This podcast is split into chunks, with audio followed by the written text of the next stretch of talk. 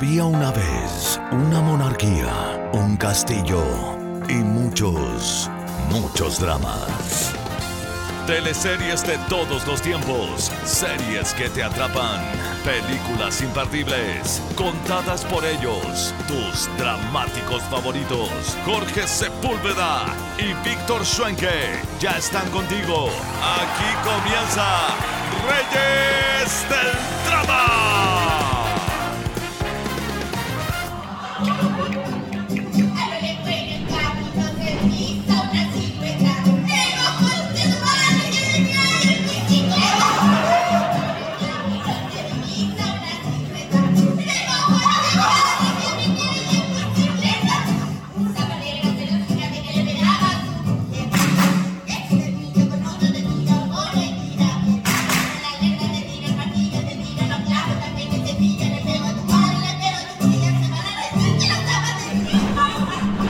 Llegó septiembre y por tanto queremos rescatar lo mejor que tiene nuestro país. Y es parte de esto es el teatro. Estamos acá, tuvimos la oportunidad de estar en un montaje de La Negra Esther, el clásico escenario de esta obra que ha trascendido por años basada en las décimas de Roberto Parra. Y ahora vamos a poder cubrir, los quiero invitar a ver la nota porque vamos a tener la oportunidad de hablar con personajes icónicos que han estado años en este montaje. En Camarines estamos con María Elena Ovalle, a medio camino, a medio hacer, para que pueda hablar la actriz. Claro, para que pueda expresar la actriz, porque todavía está ahí a medio camino Doña Berta de La Negra Esther. María La- ¿cuántos años llevas haciendo a Doña Berta?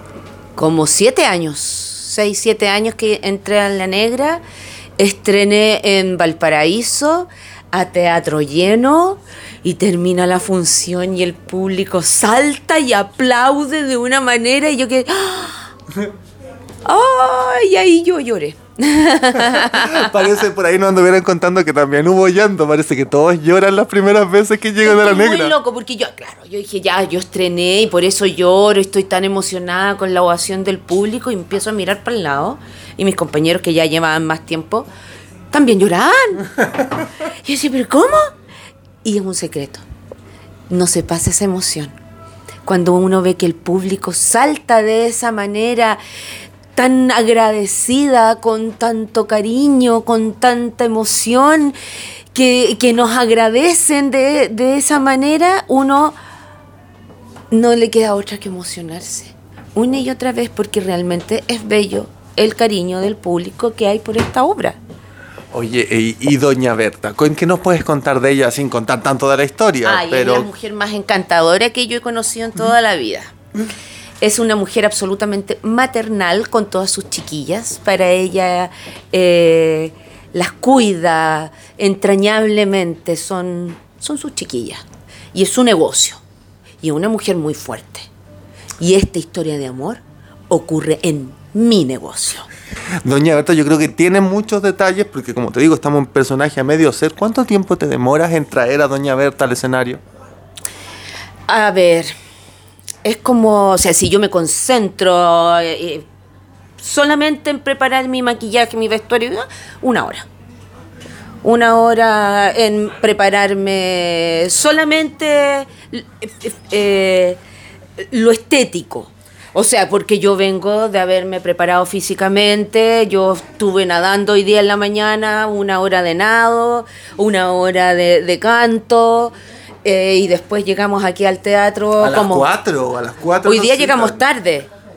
Hoy día, Imagínate. hoy día llegamos tarde, nos citaron a las 4. Generalmente son cuatro horas antes de la función. Y pasamos escenas y revisamos y revisamos nuestros vestuarios, qué sé yo. Pero si yo solamente cuento desde que yo me siento a maquillarme hasta que tengo la peluca y el vestuario puesto, es una hora. Igual es bastante, porque hay personajes que toman de personificación no mucho, pero si solamente lo estético lleva una hora, o sea, el o sea, resto tengo ya. que borrarme las cejas y eso es como un- una, una aplicación de un producto, después viene otra Sí, aplicación de otro secador producto. de pelo. Claro, todo eso. Y la peluca, preparar la peluca, fue, es tremendo. Se ve harta gente también aquí en Camarines, para allá, para acá. ¿Cuántos son más o menos los que se necesitan para montar las negras? Eh, creo que en total, en to- creo que en total somos 29, entre tramoyas, actores, el- la directora, la regiorquesta, creo que somos 29.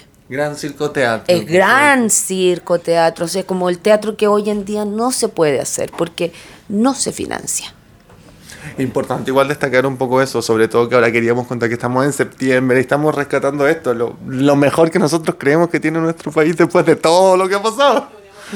O sea, claro, o sea, eh, eh, el teatro es, es, un, es un lugar, es un espacio donde se une, donde hay comunión, donde hay belleza.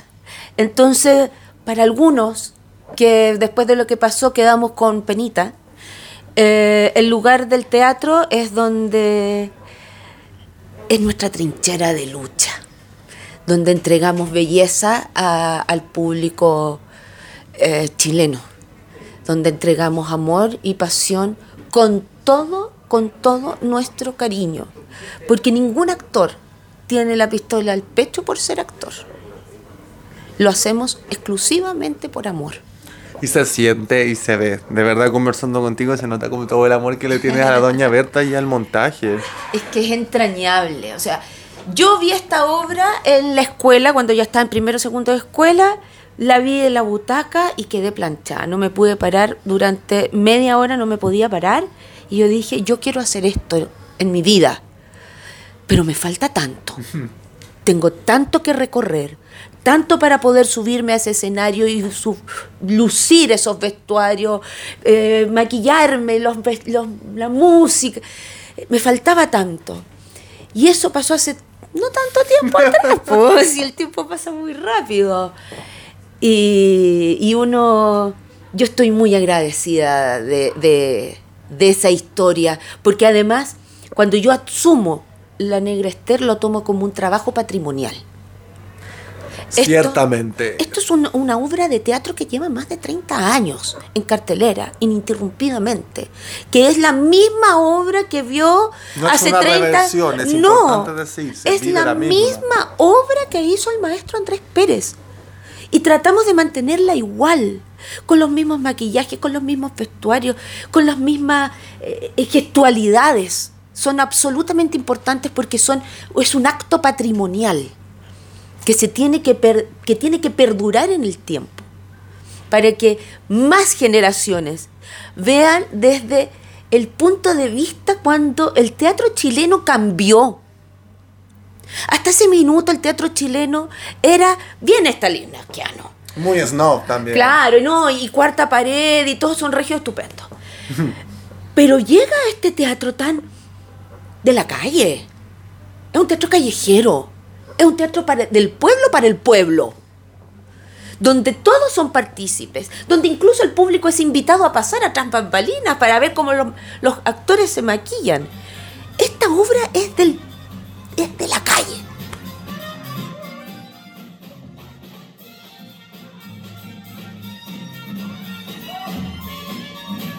Llegamos a los camarines donde podemos ver que aquí se están preparando Seba, Nico y Pablo con el que vamos a hablar. Pablo, cuéntanos. eh, primero, ¿cuánto tiempo llevas tú en este montaje de La Negra Estel? La negra, ahora en febrero cumplo 10 años. 10 años. ¿Cuál Sí. es tu personaje en La Negra Estel? Soy Esperanza y Don Abraham también. Oye, eh, yo creo que son poca la gente que no conoce La Negra Esther, pero para quienes no, ¿qué les puedes decir? ¿Qué les puedes contar de la obra que van a ver? a ver? Eh, la negra creo yo que o sea, es un clásico del teatro chileno, pero es también una joya. Una joya para el público porque no voy a contar mucho para que no la han Por visto. supuesto. Pero, pero es una historia de amor, es una tragedia, pero tal vez el- el- uno de los grandes valores que tiene es el, el lenguaje, el lenguaje que creó Andrés Pérez con el Gran Circo Teatro hace 30 y algo años ya, y que se mantiene hasta hoy. Una, una de las gracias, creo yo, y de las grandes fortalezas que hacen a la obra única, es que se mantiene tal cual es, en gran parte, eh, como fue en un principio. Entonces han pasado generaciones de actrices, de actores, y llegan a hacer lo que otros ya hicieron. No es una, una reversión, no. Es la obra que se creó en un momento y que Rosa Ramiro hoy día es como la, la guardiana de que la obra se mantenga. Entonces, y una obra que, que habla por sobre muchas otras cosas del amor. Claro. El público, independiente de la clase social, donde viva, siempre se conmueve con eso, que es una historia de amor al final. Básicamente el amor es lo transversal, pero igual eh, eh, La Negra es como un poco más popular, un poco más, más como decirlo, un lenguaje un poco más coloquial y algo con el que nos identificamos todos más fácilmente que con otras obras. Sí, o sea, de hecho, eh, o sea, están décimas, que cuesta en un principio acostumbrarse a escuchar la décima como público, pero también hay una obra que habla de putas. O sea, todo transcurre en Puerto, que es una casa de putas de la época. Entonces también una obra que viene a hablar del amor, pero del amor entre un músico mala muerte, que es Roberto Parra, y de la negra Esther, que es una puta. Y los otros personajes que rodean esta historia, que ayudan a contar la historia, son putas, son borrachos, son gente pobre que junta las chauchas para pegarse una cachita, como dicen con una puta, para tomarse un vino. Y, lo que busca eh, eh, no es reírse de ellos, sino que por el contrario los dignifica. Y ellos son los importantes. De hecho, mi personaje eh, en la época era un travesti, hoy día creo que es trans, que, es transgénero. entonces viene a dignificar y darle importancia y hacer que estos personajes brillen. Entonces encuentro que es maravilloso. Para mí como intérprete de la esperanza creo que es un privilegio poder hacer algo así. Y, se llama Esperanza, no le dicen con el nombre masculino que tenía antes, sino que la esperanza y la describe en un momento como la que da luces del puerto, un sabor a palacios, es como una reina también. Y sobre todo en las luchas sociales y sobre todo con, la comunidad LGTB y Q y todo lo que se va agregando. Eh, es un privilegio poder venir a mostrar a este personaje y no para reírnos de ellos, sino que para dignificarlo. Para decir que, que, que existimos, ¿cachai? y que, es tan importante como, otra, como una mujer, como un hombre cis. Y bueno, el personaje además el, el que más complicidad tiene con el público, el público le tiene un cariño tremendo. Cuando salimos a saludar a la gente, la gente saca fotos, me abraza, me saluda, agradece. Yo antes lloraba con eso, porque uno como actor no está acostumbrado a esas cosas, pero ahora entiendo también que es parte del show. La gente demuestra el amor que uno le entrega en escena sacándose fotos, como te decía, con el cariño, de repente un apretón de mano y gente que ha visto la obra 30 años seguidos y se sigue emocionando, uno ya se ha por pagado por eso. Porque, porque, porque el teatro está vivo, el teatro es dinámico. Bueno, amor, picardía y mucho cariño también tiene la esperanza. Harto pícara también que, eh, yo he tenido la oportunidad de verla. No me acuerdo en qué año fue, pero fue el año en que estuvo, que hizo la mitad la Rosa Ramírez y la otra mitad Claudia Pérez. Sí. Esa, esa, fue la oportunidad, en ese año tuve la oportunidad de verla. Yo también la vi en esa época. Eh, eh, igual el montaje es hermoso y como dices tú, es algo que, que, se revive cada vez, no es reversionar, no es interpretar nuevamente, sino que es revivir a la negra Esther cada vez que se hace. Igual es interesante, sí, lo que tú mencionas, porque en un principio fue espera, la esperanza fue planteada como un personaje travesti, pero también tal vez un poco por la época, porque tampoco estaban las definiciones de transgénero, no, no se sabía todo lo que se vivía. Claro, o sea, de hecho, y, esto, lo que yo te menciono, de que, yo creo, o sea, estoy convencido que la esperanza es trans, una persona trans, es el rollo que yo me invento. O sea, un día lo conversamos, pero con con la rosa el personaje se planteaba como un travesti, pero hoy día para mí el año 2022 como Pablo, un homosexual interpretando a Esperanza, yo creo que es trans, sí, o sea, está todo, yo lo tengo súper claro. Que rico poder sentirlo y poder vivirlo y que de, vivir el personaje tantos años tú puedas descubrir esas cosas. Porque, claro, el, el, el, viaje que va uno haciendo de conocerlo y, me siento un privilegiado. Yo sé que hay gente que, no sé si mataría, pero daría mucho por, estar acá en este montaje, porque además como escuela para aprender algo escénico como lenguaje teatral es súper rico también. Pero de la vivencia, como decía yo, como Pablo interpretando Esperanza, me siento súper privilegiado.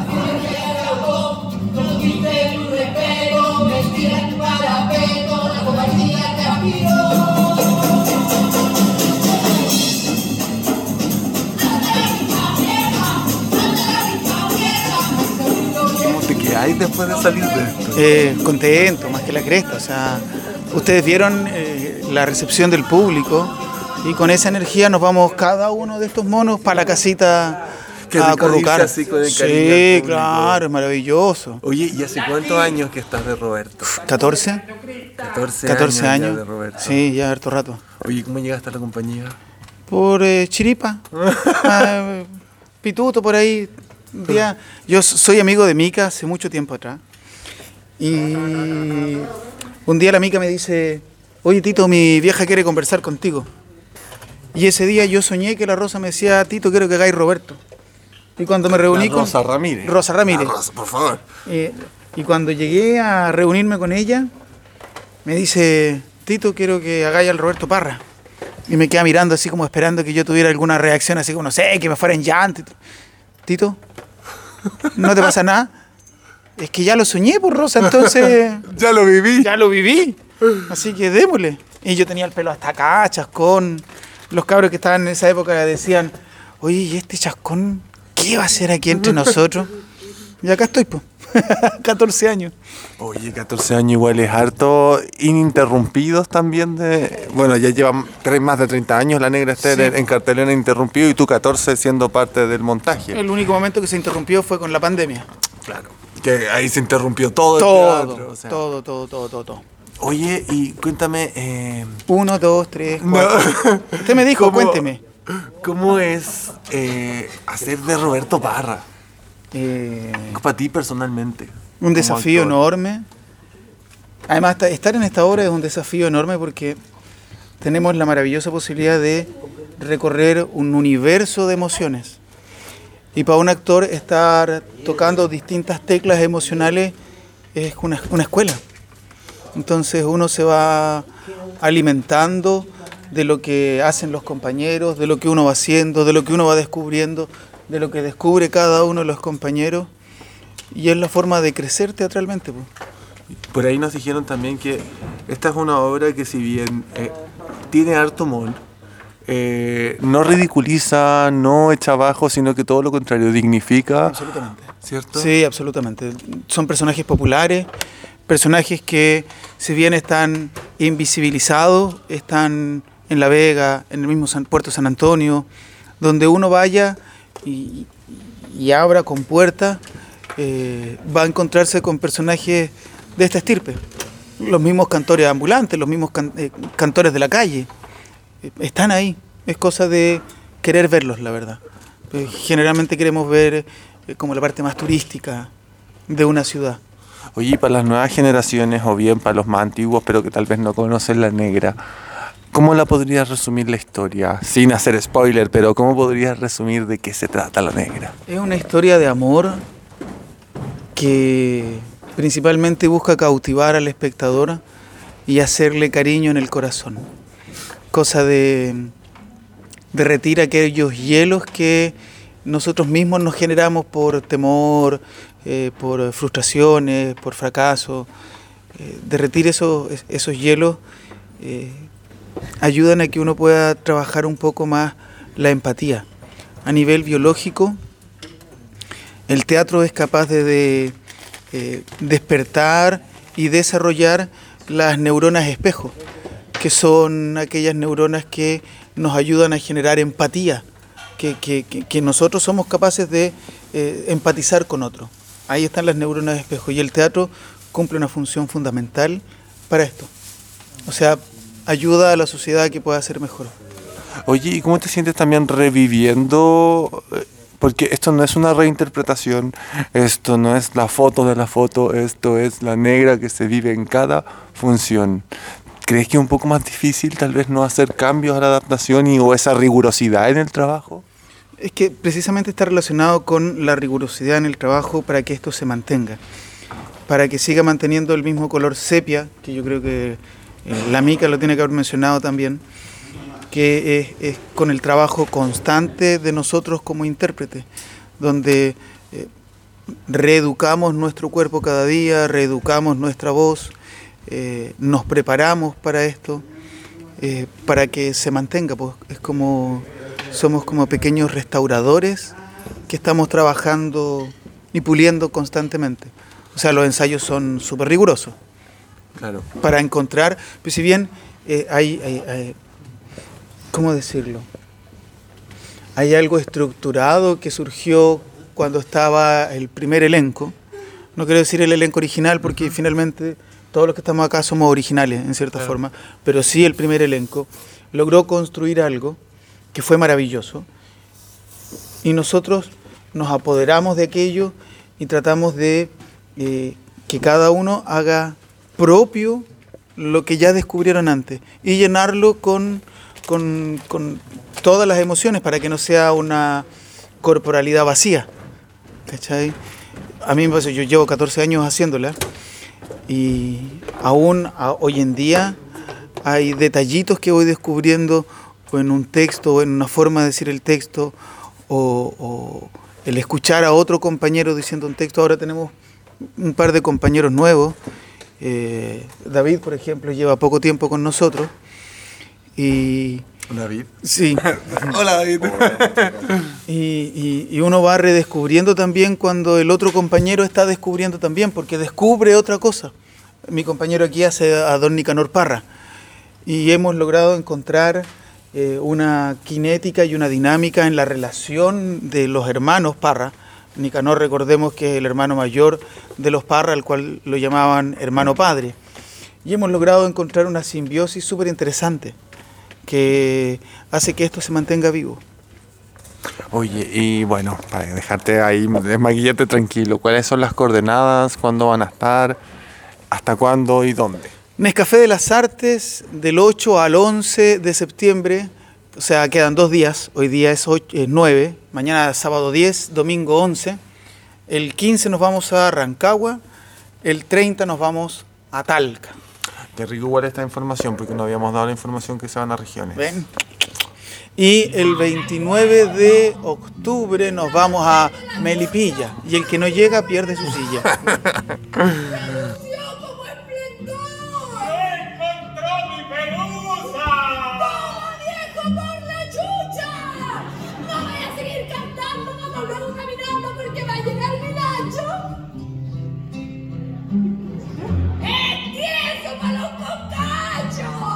aquí estamos con la negra, Micaela Sandoval, con su polera de Aquí no hay quien viva, Radio Patio de Escucha. Por favor. Así han pasado las cosas, así os las hemos contado. Oye, mientras se desmaquilla vamos a tener la oportunidad de conversar con ella. Esta, esta negra que lleva, bueno, lleva la negra en su ADN, po. Sí, po. Yo soy Cuéntanos. un año mayor que esta obra. Cuando esta obra se estrenó yo tenía un año y dos meses. Y desde entonces que me han hecho cunas en cajones, en medio de los vestuarios. Durante un tiempo, como era menor de edad y ya estaba trabajando en la compañía, eh, cuando hacíamos proyectos yo iba metida entre medio de los gastos de operación. Entonces era como tres metros de cuerda, cuatro scotch, la Micaela y tres sillas. Chao, compita, que esté bien. Entonces, claro, pues eh, es toda la vida, literalmente, toda la Literalmente vida. Toda la vida. Toda la vida. Bueno, eh, para la gente que no sabe, Micaela Sandoval es la hija de Rosa Ramírez, la negra, no original como habíamos dicho, pero la primera negra. La primera negra, sí, tal cual. Y que la interpretó además más de 25 años, que igual es un detalle No, no menor. Claro, dura la señora, dura la señora, le gusta el teatro. De hecho, yo alcancé a verla, alcancé. Sí, pues, sí. Cuando tú la viste la vez pasada, yo estaba haciendo los roles que ahora hace la Niquito. Sí, po. Sí, bueno, eso es lo otro bonito también que tiene esto, ¿no? Que por lo menos por mi parte, yo partí trabajando acá en el vestuario, atrás, en camarines. Entonces la ambición de llegar a ser la negra Esther no existía, era la ambición de llegar a actuar en la negra Esther. Y cuando ocurrió que existía la posibilidad de actuar en la negra Esther sin ser la negra Esther, fue el mejor regalo, porque eh, es, es más, es- tiene una, una cuota de responsabilidad un pelito más. No estáis contando tu historia, estás ayudando a contar la historia de otro. Y esa también es nuestra manera de trabajar. Acá todos ayudamos y contribuimos para que esta historia de amor llegue a los corazones de las personas que nos están acompañando en aquella función determinada. Entonces, cuando, cuando luego existe esta posibilidad de pasar a ser la negra, yo lo he llegado a comparar que es como ganarse el loto pero sin jugarlo. Como habérselo encontrado en la casualidad. decir, "Ah, voy a guardar el chicle ahí, no, mejor lo guardo en el bolsillo y ¡pa! salió el ganador. Porque de verdad que no existía esa ambición, eh, todo lo contrario, de hecho, el medio es súper chico, estuvimos copuchenteando. Sí, estuvimos un poquito antes hablando. Y, y que lata, ay, obvio que lo hacer porque es la hija. ¿Cachai? Entonces nunca yo- fue así, nunca fue donde así. yo estaba, yo estaba feliz, no tenía ninguno de esos comentarios. Y, y después cuando estrené y me empecé, me empecé a encontrar con compañeros que, que me conocían de chica, eh, me di cuenta que era yo la que tenía principalmente ese prejuicio. Porque mis compañeros lo todos, veía así. todos Eras era tú. como, era como, exacto. Era obvio que iba a ser tú. Como, obvio, nadie más podía hacerlo, ¿cachai? Y me di cuenta que en verdad uno muchas veces se... Se resta mérito. Sí, sí, sí, sí. Es más cómodo también, ¿no? Porque no te hacís cargo de lo que tenéis que hacer. Eh, te dejáis llevar nomás. Y hay momentos en que uno se tiene que, que parar en el macho nomás. po. Y la negra es muy así, entonces también me sirvió eso para pa, pa hacer la, aguerrida como es. Para ponerle a la negra. Oye, y cuéntanos de la historia de la negra. Hay mucha gente tal vez que no la conoce. ¿De dónde viene? ¿Quién la dirigió por primera vez? Eh, cuéntanos la historia, así como cómo llegó a Circo Teatro La Negra. Por ahí yo, no sé, escuché unos rumores así como casi mágicos. Cuéntanos, quiero que nos eso. Si se Eh, puede. bueno, sí, pues eh, yo era muy chica, sí, así que yo voy a, voy a hablar de, de historia estudiada más que de historia vivida. Pero mm, yo entiendo que Andrés venía de paso por Chile, él venía de vacaciones solamente eh, y quiso hacer este taller con algunos de sus ex compañeros para compartirles un poco lo que él había estado eh, avispando en, en Francia, en el Teatro del Sol, en, con Laria Mouchkine. Y eso iba a ser la Negra Esther, un taller, un momento de exploración, de investigación, de actores, y, y donde ellos además iban a aprovechar de capitalizar lo más posible lo que había Andrés recogido afuera y juntarlo con lo que ellos estaban haciendo acá, que era teatro callejero principalmente, años 80. Entonces, eso era la Negra Esther. De hecho, se monta en 45 días, 47 días, una cosa así, muy rápido. Pero también conociendo el Gran Circo Teatro, yo creo que fueron esos 45 días viviendo juntos también, como no eran tres horas al día. ¿cachai? No, eran 45 días completos. Exacto. Entonces, y con muchas ganas, con muchas ganas de contar la historia y cuando eso ocurre, eh, van pasando cosas mágicas. Pues. Entonces, eh, así llegó a la luz un 8 de diciembre del 88 y no pararon más. No pararon más, se transformaron en la selección nacional del teatro chileno y empezaron a abrir puertas también en festivales extranjeros. Hay que recordar que además Chile había estado 17 años bien encerrado. Entonces, poder salir, poder participar, representar al país en, distintas partes del mundo haciendo teatro y haciendo esta historia que también es tan particular, porque está contada de una historia, o sea, de una manera muy particular. Entonces, se abrieron muchas puertas que afortunadamente hoy en día nuestros compañeros de esta compañía y de otras compañías, hoy en día es mucho, está mucho más... eh, es factible poder hacer eso, ¿no? Juntáis tus lucas y te vais con tu compañía y te conseguís las invitaciones. se puede hacer, es súper difícil, pero se puede hacer. Antes del 88 era casi imposible. Entonces, yo creo que, claro, hay, hay críticos de, de teatro que en un momento hablaron del, del antes y el después en el teatro chileno de la Negra Esther. O sea, es así de... Es un cambio de, paradigma. Es patrimonial, como hablábamos de hecho con la señora. Berta, es Sí, patrimonial. pues sí, la María Elena siempre lo dice, siempre ella habla de eso, que es patrimonio vivo, patrimonio tangible, ¿no? Porque estamos ahí, están y los personajes están ahí. Y es un trabajo riguroso porque hay que recordar igual, hoy día no tuvimos la oportunidad de estar con la Rosa Ramírez porque ahí tenía que hacer un poco de... Está en su otro rol. En su otro rol de abuela. Porque viste que uno es maestro chaquilla, pues le hace a todo. Esperamos tenerla en un futuro. Lo bueno es que como no estuvo hoy día, la vamos a comprometer por acá eso, con eso, algo más. Pero igual que rico ver cómo se esta ver cómo esta estructura que tú nos mencionabas, por ejemplo, hay cosas que la gente no sabe, en camarines no hay celulares. Ah, bueno, claro. eh, tiene Qué que ver con... interesante de, de saber. Sí, sí. Y es, es loco que, que- que llama la atención porque hoy en día uno lo siente como una extensión de uno. Es como que uno le dijeran, ya podía entrar, pero dejáis tu pie allá afuera. Sí. Es como raro, ¿no?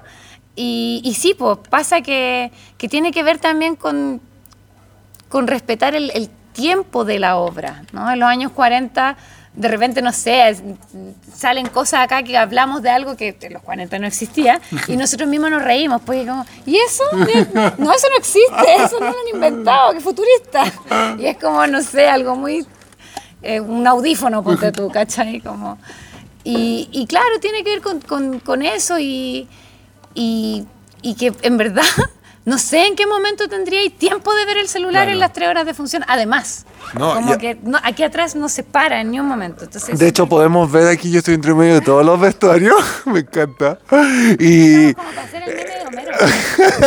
es un cambio, es un cambio de vestuario tras otro. Es maquillaje, es producción. ¿Cuánto rato te toma a ti prepararte para hacer la negra con los rulos, con todo? Ay, es que los rulos sí, pues esa es una obra aparte. Debería cobrar entrar para esa obra. No, los rulos son eternos porque yo tengo el pelo muy liso y mucho pelo. Entonces eso es eterno.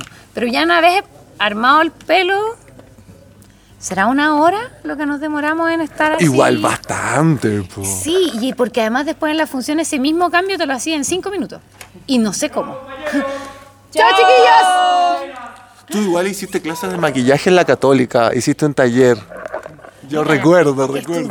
estudioso, qué estudioso los reyes del drama hoy, ¿ya? Por eso les ha ido tan bien. Oye, sí, pues hice ayudantía a la Mabel Guzmán, que fue nuestra maestra de maquillaje. Yo tuve el...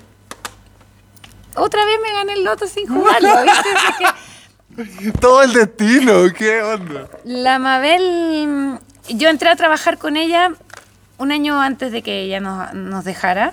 Y además que la Mabel falleció, se enfermó en octubre y en diciembre ya la estábamos velando. Entonces, son esas despedidas que a uno le pegan fuerte, ¿no? Como...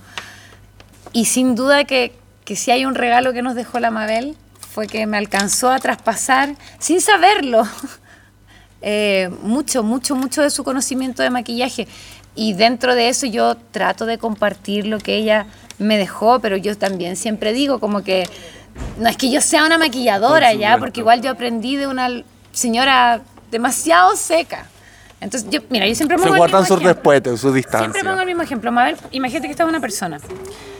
Yo cuando hago clase, yo me pongo así, entonces le tapo parte de la cara a la persona que no se puede ver, ¿cachai? Mabel, ¿cómo hacía las clases? Tenía todo el curso en su espalda y ella iba así. Ya, mira, entonces tú haces acá y ahí fumamos, entonces... Ay, qué difícil. ¿cachai? Proyectaba su rostro a la persona que tenía acá y así hacía las clases. Entonces, estamos hablando de una cosa ya... Otro nivel. Sí, sí. Pero sin duda que lo, como esponjita y traté de absorber lo más posible y, y además también nunca me imaginé que esto iba a ser así como agarra la posta que yo me voy, ¿cachai? Y nada, pues fue así y antes de cada función nosotros mencionamos a todos nuestros compañeros que pasaron por acá y que hoy en día ya no están. Son 30 años de obra, son muchos compañeros que ya no están y compañeras. Y por supuesto que ahí por la Mabel, todos los días, antes de una Se función. escuchó. Y, y por el Andrés, y por el tío Roberto, y por el Lucho, por el Jaime, por la Mabel, por Don Neme, que más me falta, me olvidé un muerto que me venía a tirar las patas. Chao. Ya, todos, todos, todos, todos los, los compañeros que han estado con nosotras, las compañeras, porque, porque también esta historia cuando nosotros decimos que la contamos entre todos, también es con ellos. Es entre todos, todos, todos. Ellos la armaron, Sí. ellos son parte. Oye, Mica, y qué rico, igual espero yo nos podamos con Reyes del Ramo cubrir harto del Gran Circo Teatro. Estamos expectantes de ver qué viene después, así que un gustazo. Te, mira, ya se fueron todos, todos, así que te queremos dejar de maquillarte tranqui, pero quiero que hagas la invitación igual, las coordenadas, cuántas funciones quedan. Nos dijeron que se iban a regiones también, Rancagua. Cuéntanos todo ahora. Sí, pues vamos a aprovechar entonces. Nos queda aquí en el Nescafé de las Artes, donde estamos ahora, el mañana, mañana sábado, y el domingo, domingo 11, también un poquito más temprano. Y luego nos vamos el 15 a Rancagua, el 15 de septiembre. El 30 de septiembre vamos a estar en Talca. Y el 29 de octubre, nueve días después de mi cumpleaños, así que si alguien quiere llegar con un regalito, 29 de octubre, Melipilla. Muy bien. Así que ahí nos vamos a estar encontrando siempre y en el Gran Circo Teatro además estamos, en noviembre vamos a volver con una obra que se llama Las Vacas, así que ahí los voy a dejar también cordialmente invitados. que Felices, felices Con María vamos. Elena, eh, con Taís Ferrada, yo y la Rosa Ramírez. Estamos Oye, las cuatro en ¿Y el. Gran Circo Teatro dónde está ubicado ahora? ¿Todavía está en República? ¿Están en la casona? Exactamente, República con Grajales, eh, pleno barrio universitario, le dicen. dicen que es Dicen universitario el barrio.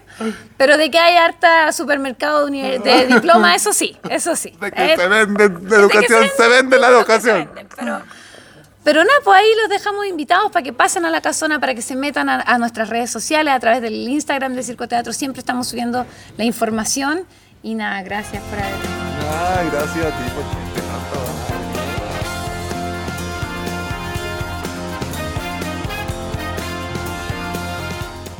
Escuchar esto implica que te quedaste hasta el final.